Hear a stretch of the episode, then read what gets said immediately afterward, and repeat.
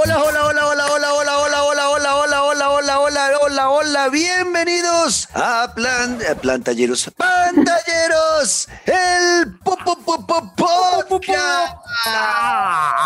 Nuevamente aquí en Plantalleros, no sé por qué de Plantalleros, pero aquí estamos acompañándonos nuevamente, Daniela Javi, Dani, hola. Buenas. Luis Carlos Guerrero. ¿Cómo le va, querido Juanca, querida doctora? Todo muy bien, y aquí estoy yo, Juanca Ortiz, 14, Juan Camilo Ortiz, acompañándote en este tu podcast favorito de videojuegos en Latinoamérica. Y estamos hoy cargados de mucha información y noticias que les vamos a estar contando, reseñas de juegos y demás. Así que de una vez hagamos el paso a paso de nuestro episodio de hoy. Arrancamos con la reseña de Neo 2 Complete Edition, que lo estuve jugando en PlayStation 5 y les voy a hablar de qué tal me pareció esta actualización de un juego que fue muy exitoso eh, el año pasado en su versión original, Neo 2. Eh, luego tenemos el speedrun de Luis, que vuelve el speedrun con tres noticias que nos van a sacudir eh, el mundo y tratará de hacerlo antes de que explote la mina y lo acabe. Luego hablaremos de algo importante que se ha dado en los últimos días y es la compra ya oficial de Bethesda por parte de Xbox. Xbox sigue sumando estudios muy importantes a su, a su,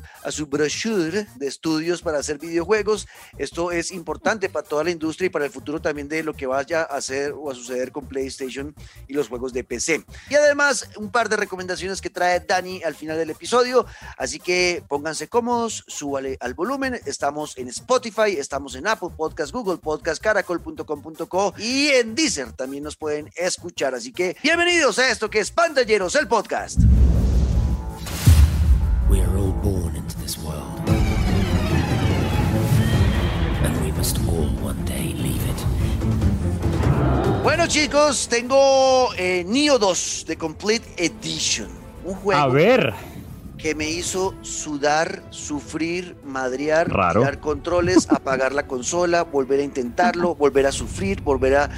Yo no había jugado el Neo 2 original, entonces eh, eh, por ahí lo busqué prestado a un amigo y lo jugué un ratico para poder comparar con la versión de PlayStation 4 a la de PlayStation 5 y sí hay muchas diferencias, Luisca, bastantes, le cuento. Empiece, desmenuce porque tengo unas ganas. Me han dicho por ahí que está tremendo. Todavía no, no tengo mucha información, así que llegué juicioso para escucharlo. Bueno, vea, nosotros que estuvimos tan enganchados con Ghost of Tsushima los tres y que nos gustó tanto y que de ahí nuestra pasión por eh, eh, esa Ja- Japón feudal que tanto mencionamos, usted podríamos hacer un juego de shots eh, con cada vez que digamos Japón feudal en pantalleros del podcast se, se echan un shot.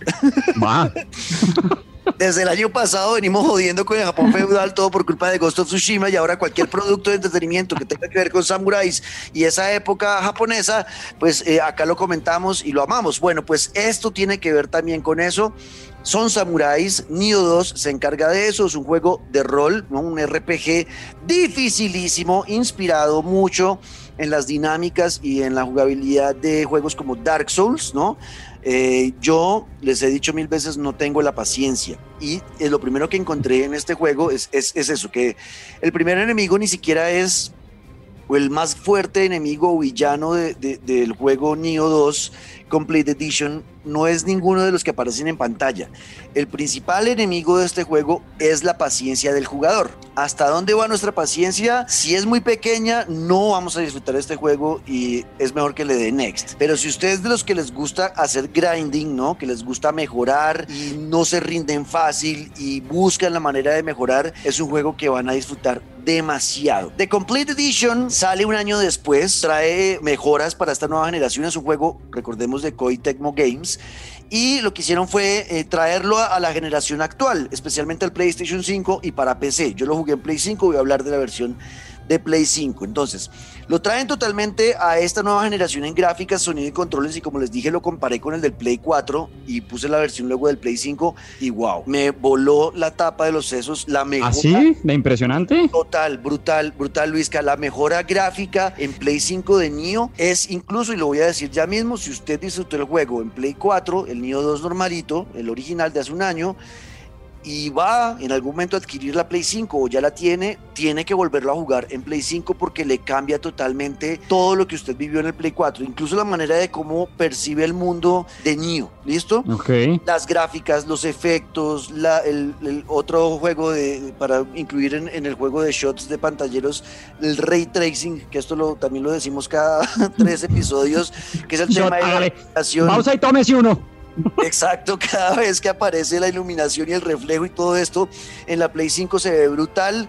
Eh, corre a 60 cuadros por segundo en Play 5 y en 4K.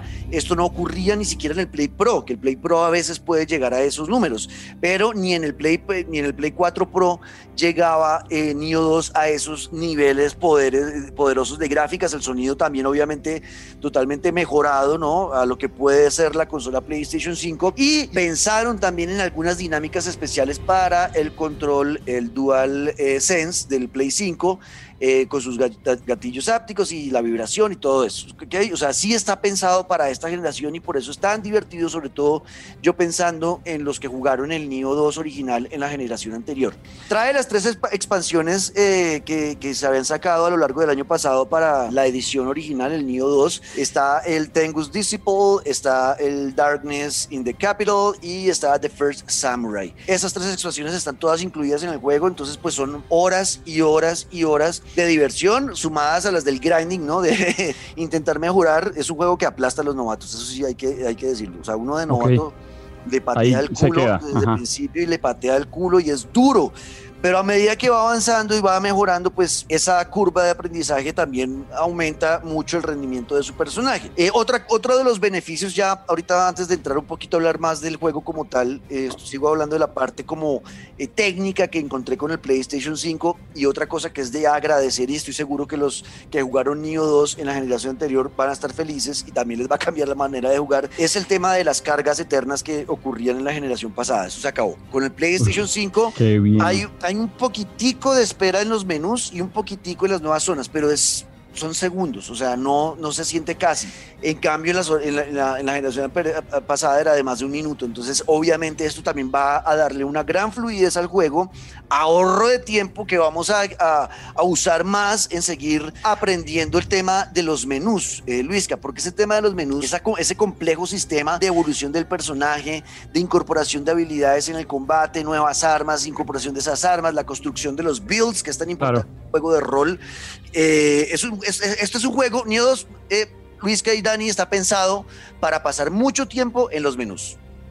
O sea, ok, ¿sí? de engallar y engallar. Exacto, es mucho tiempo de estar metido. Bueno, aquí encontré esta arma luego de matar a este man, cómo la puedo utilizar y cómo esa arma va a estar en, eh, sincronizada con mis habilidades pasivas y activas del personaje. Entonces, claro, es que si yo le meto esta habilidad pasiva, me va a generar un más 2 de, no sé, fuerza y esta arma con este más 3, ta, ta, ta. O sea, es mucho de echar números, de, o sea, como son los RPG clásicos, donde toca estar mucho, mucho tiempo estar metido ahí en el menú analizando. ¿Y por qué lo obliga a eso? Porque no es un RPG light, es un RPG duro donde cada decisión que usted tome en el menú va a afectar directamente a la hora de enfrentar a un enemigo que todos son muy... O sea, eso es un, es durísimo, es durísimo. Entonces, cada más uno, ¿no? Cada más dos que usted logre encontrar en esa combinación y en hacer esos builds del personaje, le pueden significar la victoria o la derrota. Y cada victoria aquí es totalmente apreciada y valorada eh, por lo difícil que es conseguirla, ¿no? Por lo difícil que es vencer a estos enemigos que usted va encontrando en las diferentes zonas y mapas del juego. Eh, cuando usted logra vencer a uno, por fin es como, jueput, soy el mejor del mundo. Además, el resultado de quedarse tanto tiempo engallando, ¿no? Pues si habla que uno está en el menú, pues obviamente hay que prepararse un montón para enfrentar a quien se venga. Uy, eso debe ser un título, pues a nivel personal tremendo. Exacto, exacto, Luisca. Y, como lo decía, es duro con los novatos. Si ustedes no conocen mucho el tema de los juegos de rol, el tema de cómo encontrar eh, esas, esa manera de combinar las cosas que, que encuentran uno en el menú de personaje o en el inventario y cómo mezclar todo. Si usted es de los que no ha jugado muchos RPG en el pasado, pasado, yo creo que va a ser un juego en el que usted va a terminar encontrando un muro y lo va a dejar a un lado. Este juego está pensado para los que ya han jugado RPGs, tienen algo de conocimiento y les gusta escarbar, y les gusta y tienen la paciencia para sentarse una hora a estar sentado en el menú, estaba mejor con esta, estaba mejor con esta, ok, esto va mejor con esto, lo va a poner esto, listo, ahora sí voy a darme la jeta, me mato, otra vez, no, marica. Puta, ¿qué hago? Ah, y hace la pataleta y luego vuelve a entrar al menú y dice, bueno, listo, entonces no me funcionó esto, lo voy a hacer por acá porque claro, yo me he dado cuenta que el man bota este poder y lo hace, ok, listo, entonces voy a hacer por... Y así, es de mucho mucho esfuerzo el juego, mucho grinding, pero cuando logra vencer a ese man que lo ha matado 37 veces, es como, ¡vamos! Sí, o sea, es muy importante esa sensación de victoria que le entrega el juego y por eso Nioh 2 creo que es eh, muy emocionante eh, para los, los jugadores que no son tan light como puedo ser yo. Yo al final puedo terminar siendo un jugador light porque soy de los que se cansa rápido cuando me ponen a hacer mucho grinding. Eh, para los que ya jugaron el Nioh 2, encontré que el combate está intacto. Eh, en comparación con el anterior, eh, siguen siendo las mismas cuatro posturas samurai. ¿Les suena algo a ustedes dos? Sí. Me suena como no, Japón no, feudal. no, yo no sé, yo no, no tengo ni idea, no he jugado ningún juego parecido. Exacto, bueno, Ghost of Tsushima también sacó cositas de ahí seguramente. Tiene cuatro posturas samurai y hay que elegir cada postura también dependiendo del enemigo y entonces cada postura lo vuelve más eh, fuerte en el golpe, pero más lento eh, eh, a la hora de, de la agilidad, o al revés, es mucho más ágil. Bueno, eh, usted, eso también hace parte, ¿no? El combate, toda la, el, el- el build, ¿no? El, el construir esas como hojas de perfil del personaje dependiendo del enemigo que vaya a enfrentar. El combate, pues, los que jugaron el Nioh 2 original van a encontrar exactamente el mismo combate, mejorado por lo que le digo, la parte técnica que les da el PlayStation 5. Es muy importante que recuerden el tema de la paciencia, es muy importante. Si ustedes son personas pacientes, van a amar este juego y además con todo el potencial que trae la PlayStation 5. Es una edición muy, muy superior, eh, Luis K. Dani, a, a la versión al, o al Neo 2 de Play 4 o Play 4 Pro. Eh, las imágenes por segundo y los efectos visuales, eh, la ausencia de tiempos de carga, todo eso va a cambiar por completo la forma de jugar y es súper, súper recomendado. La verdad, yo quedé muy contento con Neo 2 eh, de Complete Edition porque además son muchas horas de juego, trae metidos todas las expansiones. Si disfrutaron el primero, tienen que jugar el segundo, o más bien esta, este mismo segundo, pero con la edición completa para la PlayStation 5. Si no han comprado la PlayStation 5, cuando la piensen comprar en el futuro, dejen anotado ahí en un cuadernito juego que tengo que comprar para PlayStation 5, Neo 2 de Complete Edition. Para mí esto es un 9 sobre 10. Gran juego, Neo 2 de Complete Edition. Tiene el sello Pantalleros, el podcast. Death is a certainty. So must we live with all our might.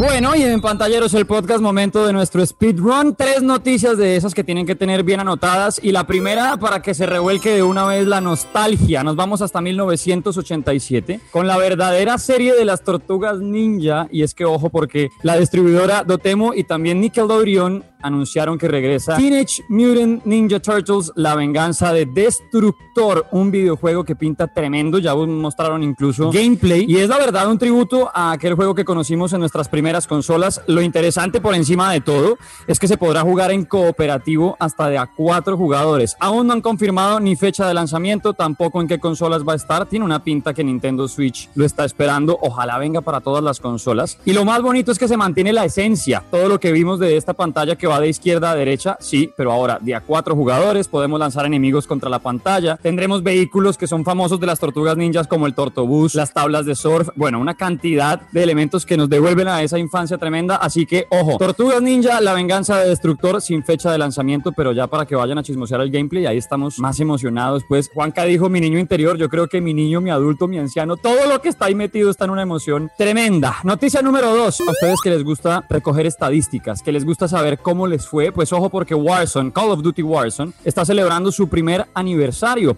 y lo único que deben hacer para poder conocer cómo les ha ido en este año desde que empezó Warzone es pasarse por Twitter en arroba Call of Duty, dejan su usuario de Activision y de inmediato o bueno, a los minutos, les van a responder su- con sus estadísticas. Cuántas partidas han ganado, cuántas veces los han matado, a cuántos enemigos han eliminado. Todo el combinado de lo que han hecho en un año para que se sientan como nosotros bien mancos o puedan celebrar todo lo que han logrado. Call of Duty Warzone que está de aniversario y pues en esta segunda temporada están celebrando contándonos qué hemos hecho. Y la última noticia tiene que ver con un juego que estamos esperando desde hace rato porque la verdad es que pinta muy pero muy bien. Se llama Hood. Ya habíamos visto algunas imágenes, sabíamos que llega en mayo, pero la verdad es que no teníamos mucha más información. Y resulta que ya empezaron a desmenuzar todo lo que va a incluir Hood Outlaws and Legends, un mundo, hagan de cuenta, el de Robin Hood, medieval, con gobernantes opresores, y la idea es que nos vamos a poder convertir en uno de cuatro personajes para combatir en partidas donde tendremos que trabajar en equipo para robarnos un tesoro. Va a funcionar de la siguiente manera, 4 contra 4, cada uno, como les decía, va a escoger, por ejemplo, alguno de los personajes. Está el Ranger, que es lo más parecido a Robin Hood, un arquero tremendo que puede encargarse de todo a distancia. También está la cazadora misteriosa, que va a ser quien se encarga con una ballesta y con algunos trucos de magia y de humo de camuflar al equipo. También tendremos a uno llamado el Brawler, que va a ser como este que seguramente le encantará a Danny Habit porque es el que va de frente con un martillo a romperse cuerpo a cuerpo. Y hay uno que es The Mystic, que es el mago o quien se va a encargar con todo lo que tiene que ver con pues otro tipo de herramientas de proteger al equipo. Y la idea es muy sencilla, equipos 4 contra 4 y se divide en tres partes. La primera, buscar una llave, ¿sí? Hay que robarnos una llave dentro de un mapa, una llave que hay que robarle a un sheriff. Una vez lo tenemos, vamos a buscar el tesoro y cuando por fin lo logramos, tenemos que llevar ese tesoro pues a un punto de extracción. Lo tremendo y lo que pinta bien difícil es que tiene que ser con sigilo, así que Juanca, váyase alistando porque ya no se vale como nos gusta demandarnos pues de sable a un lado y a matar a todos porque nos toca ser lo más sigilosos posible. Y ya tenemos fecha de lanzamiento, 7 de mayo del 2021 y la verdad es que pinta muy bien. Si quieren convertirse en Robin Hood, si quieren robarle al rico y dárselo al pueblo, que además nos generará la posibilidad de mejorar nuestros personajes, nos va a dar la posibilidad de regalarle a nuestros compañeros incluso algunas habilidades, pues alístense para Hood, Outlaws and Legends. Speedrun en Pantalleros, el podcast.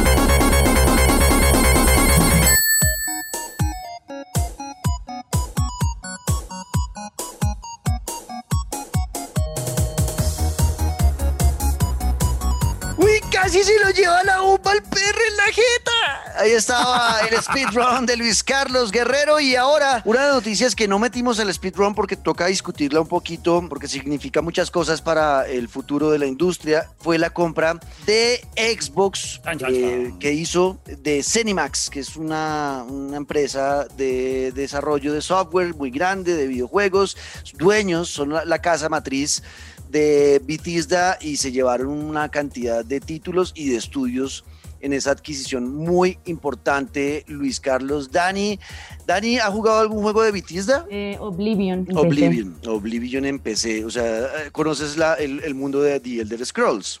Un poquito, sí. Oblivion a mí me encantó, yo se lo jugué en Play 3, me encantó. Ese, ah, ese fue mi primer juego de The Elder Scrolls y luego ese fue el que nos preparó el terreno para lo que fue luego el mamonazo Skyrim, que ha sido una locura de juego. Eh, yo lo amé demasiado ese juego Skyrim. Y, eh, y Luisca, ¿cuáles ha jugado? También yo soy muy Elder Scrolls. mm, Skyrim, obviamente, pues es que creo que es el, el- el único, porque de resto, pues sí, los conozco y he pasado por ahí, pero de jugarlo y que me envicie así, pues. Skyrim. Fallout es un gran juego también de, de- del universo Bethesda que tiene muchos Sí. fanáticos. Es un juego de rol, pero ya como en un futuro pues, apocalíptico. Pero es, es la verga también y, y- y tiene ese elemento rol que pues tanto nos gusta, creo que a los tres integrantes de este, de este eh, podcast. Dani, ¿es de juegos de rol? Yo nunca le he preguntado Sí. eso. ¿Sí? Sí, sí, sí, me gustan full. Oblivion por eso me gustó tanto y era enferma. O sea, era como necesito trasnochar, necesito matar a todos. Venga, y ninguno le ha dado a The Evil Within. Ese es otro de esos juegos que va, que se, que adquirió eh, la gente de- de Xbox al ser parte de un estudio llamado Tango Gameworks. Tango Gameworks era parte de Cenimax también, de este conglomerado de estudios. Y eh, exacto, se van a llevar ahora, por ejemplo, a, a The Evil Within y se van a llevar a uno que estaba en desarrollo y que ha estado incluso en algunos State of Play, el Ghostwire Tokyo, que también lo está desarrollando la gente de Tan- Tango Gameworks. ¿Qué significa esto para la industria? pues que Xbox está haciendo unas compras brutales. la están rompiendo. Phil Spencer la tiene clarísima. Bethesda, eh, al comprar Cinemax, se llevaron a Bethesda, se, llevaron a Alpha Dog Games, que es una empresa importante de, de, videojuegos para celulares. Arcane Studios, los mismos de Dishonored. Deadloop, que es otro juego que ha aparecido en todos los State of Play, que va a salir para el Play 5. Ahora eh, Xbox es dueño de ese estudio. Eh, recuerden ese Deadloop, lo hemos hablado bastante acá, que es como un eh, círculo infinito en el que uno tiene que matar a unos tipos y hay una vieja que lo caza a uno y uno lo matan varias veces, pero uno cada vez que muere como que aprende nuevas cosas para poder alcanzar el objetivo y que tiene esta onda toda setentera. Eh, en los, trailers. Bueno, pues eh, ahora los dueños de ese estudio que está desarrollando ese juego es Xbox, ya dijimos Bethesda, ID Software que tiene Doom, Rage, Quake, eh, los últimos Doom que han sido brutales también, pues se los lleva Xbox. Eh, se llevan con Machine Games eh, también los Wolfenstein, eh, que es otra categoría importante de shooters. Tango Gameworks con The Evil Within. pero yo, yo esos de Evil Within nunca los he jugado, Luis, que no, es que, mm, que son juegos de miedo, sí, ni por el Sí, obvio, yo también más bobo que pregunto. sí, marica, o sea, Dani creo que es la valiente acá de los, de los tres, creo que es la que sí, le, le, mete... Y no los he jugado.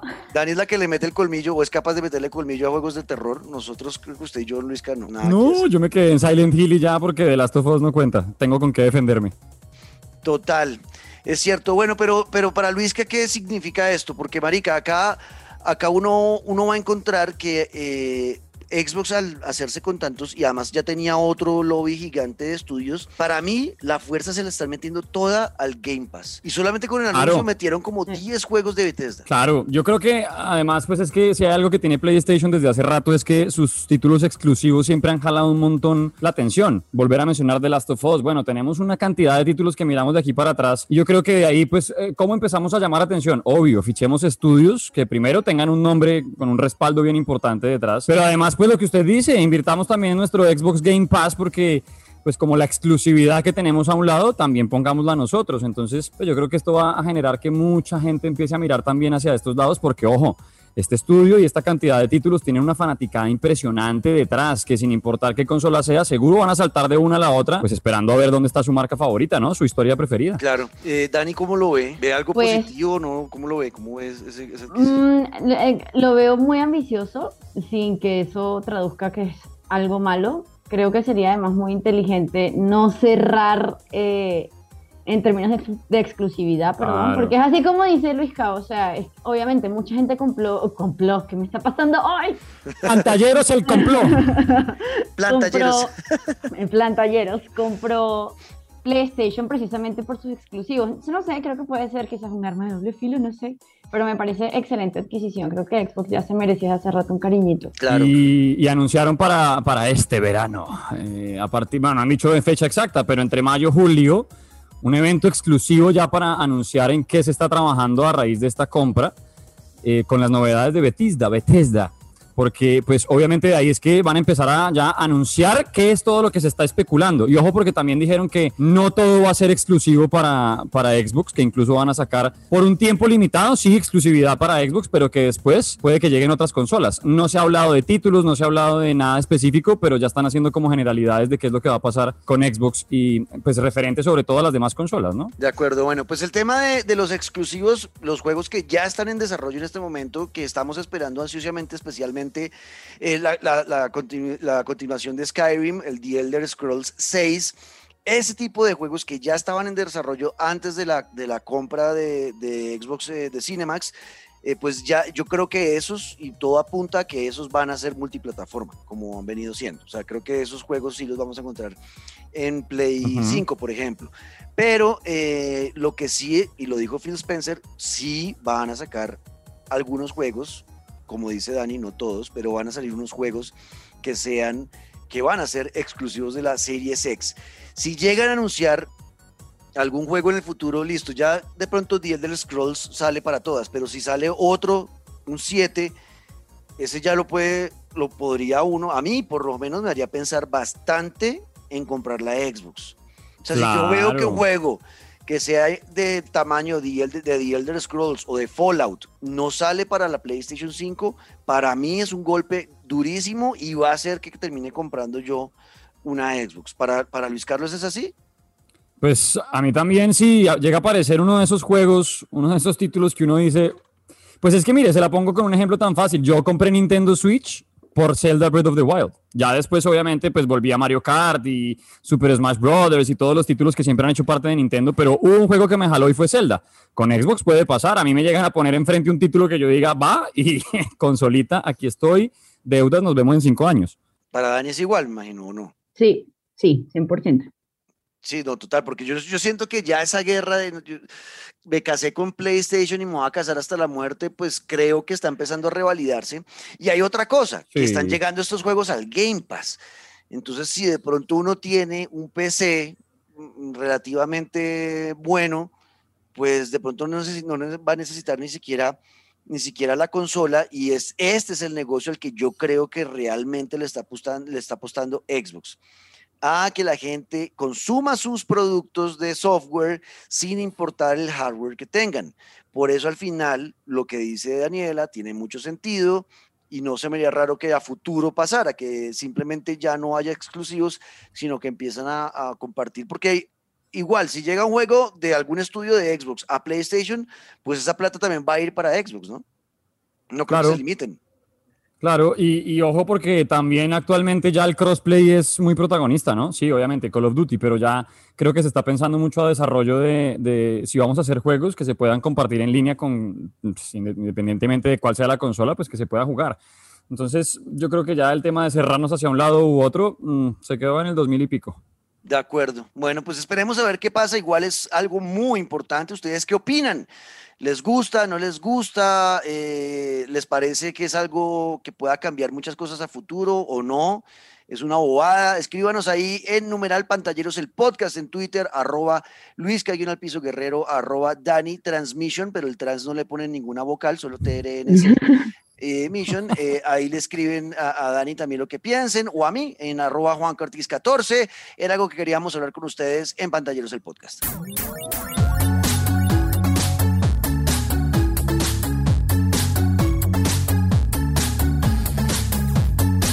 Bueno, vamos con las recomendaciones de Dani. No tenemos tiempo para más. Solo Dani nos va a recomendar algo que ella quiera recomendarnos y nos despedimos. Un documental, el de Bob Marley, se llama Who Shot the Sheriff. Increíble, Uf. me encantó, me encantó. So- es ¿En el dónde y a cómo? En Netflix, en, en el tío Netflix, y habla del contexto social en el cual Bob Marley se inspiró para producir y escribir sus canciones.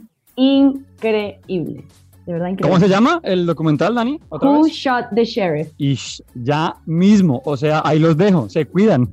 Es brutal, es brutal. Yo ya me lo había visto, es muy, muy buen documental. Eh, obviamente porque además uno termina, ¿no? Todo bacaneado escuchando la música de, de Bob Marley, pero entiende también por qué él era quien era, por qué escribía lo que escribía. A mí, la verdad, ese, ese documental también me encantó, Who Shot the Sheriff. Bueno, pues ahí está, los dejamos. Eh, nos vemos a la próxima. Traeremos en la próxima, eh, Dani, porque estamos emocionados con eso, especialmente Dani.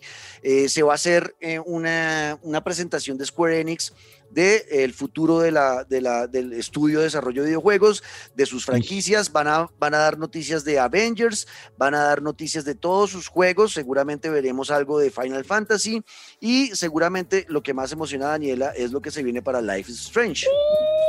Estoy muy feliz. Bueno, eso lo vamos a hablar en el próximo episodio y muchas cosas más.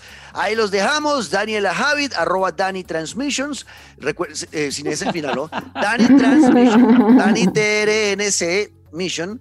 Eh, Dani Javid, síganla en Twitch porque en cualquier momento arranca a streamear. La está rompiendo los martes conmigo en Fall Guys. Se está volviendo un personaje muy importante en las transmisiones.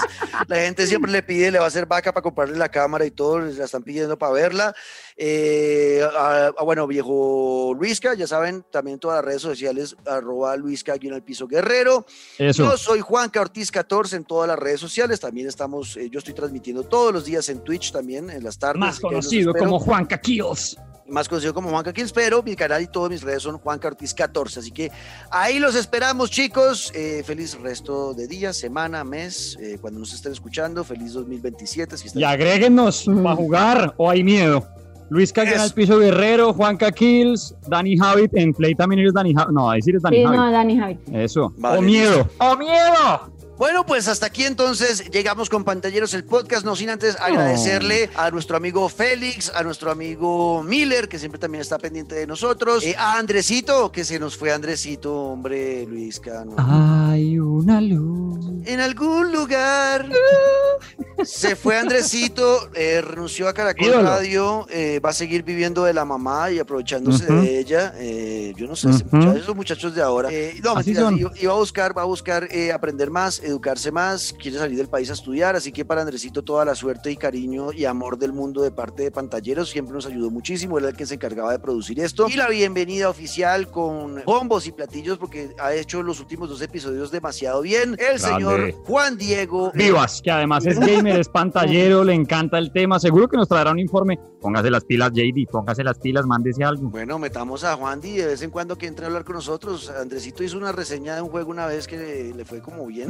Fast and Furious. Eh, pero bueno. Andrés le fue bien, al, juego le fue más mal.